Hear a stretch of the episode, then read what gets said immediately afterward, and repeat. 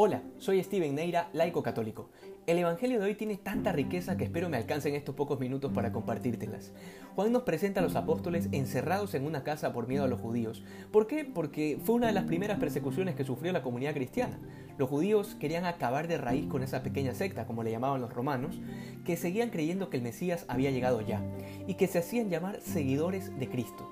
Y bueno, Jesús se les aparece a puerta cerrada. En esto no quisiera detenerme porque ya hemos hablado bastante sobre ese cuerpo glorioso de Jesús, para el cual ninguna puerta cerrada es una dificultad.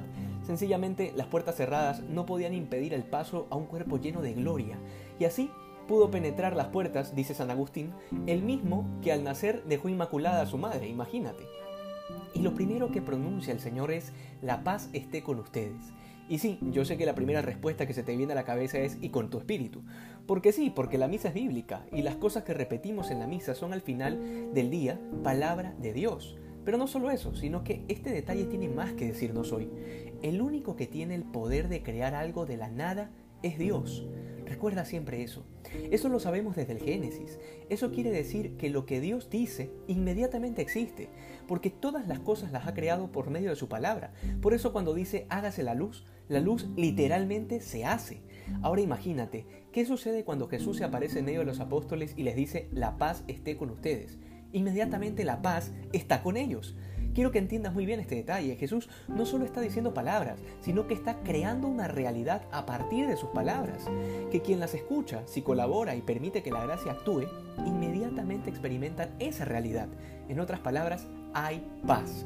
Pero luego hay otro detalle que hace caer para atrás a cualquier protestante. Jesús sopla sobre ellos el Espíritu Santo. ¿Sobre quiénes? Sobre los que están ahí, los apóstoles. Y les dice explícitamente, reciban el Espíritu Santo. A quienes les perdonen los pecados, les quedarán perdonados y a quienes no se los perdonen, les quedarán sin perdonar en nuestros días hay mucha gente que no cree en el sacramento de la confesión, que a pesar de que Jesús les ha dado autoridad a, los apóstoles y a, y a sus sucesores de perdonar pecados, hay gente necia que rechaza esta enseñanza y deciden vivir a su manera, confesándose directamente con Dios. Pero si podemos confesarnos directo con Dios, entonces ¿para qué Jesús les da este poder a los apóstoles? La única forma en que esto tiene sentido es que Jesús ha instituido un sacramento, dándoles autoridad a los apóstoles y a sus sucesores. Y entonces algunos levantan su queja y dicen, pero es que hay curas que son más pecadores que yo.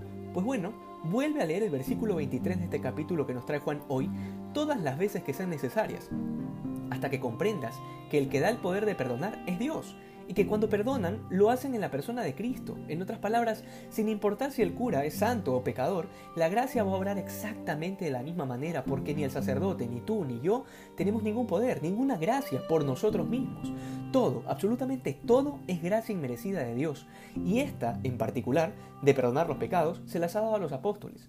Finalmente San Juan parece que calculara a veces las cosas que podían pasar mucho después de su muerte, y es como que se adelantara a las mil dudas y cuestionamientos que tendría la iglesia, y que se resumen en la famosa pregunta de ¿dónde dice en la Biblia tal o cual cosa?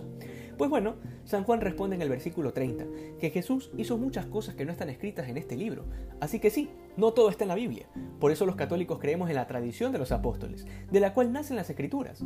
Sabrás que ni Jesús ni sus discípulos iban repartiendo Biblias por las casas. Lo que había era la tradición oral. Esto se resume en aprender a confiar en la autoridad de la Iglesia, que ha recibido el Espíritu Santo y por la cual hemos recibido también nosotros. Que hoy sea un tiempo de conversión, de amar a Jesús con locura y de aprender a experimentar la alegría y la paz del resucitado. Que hoy seamos más santos que ayer. Dios te bendiga.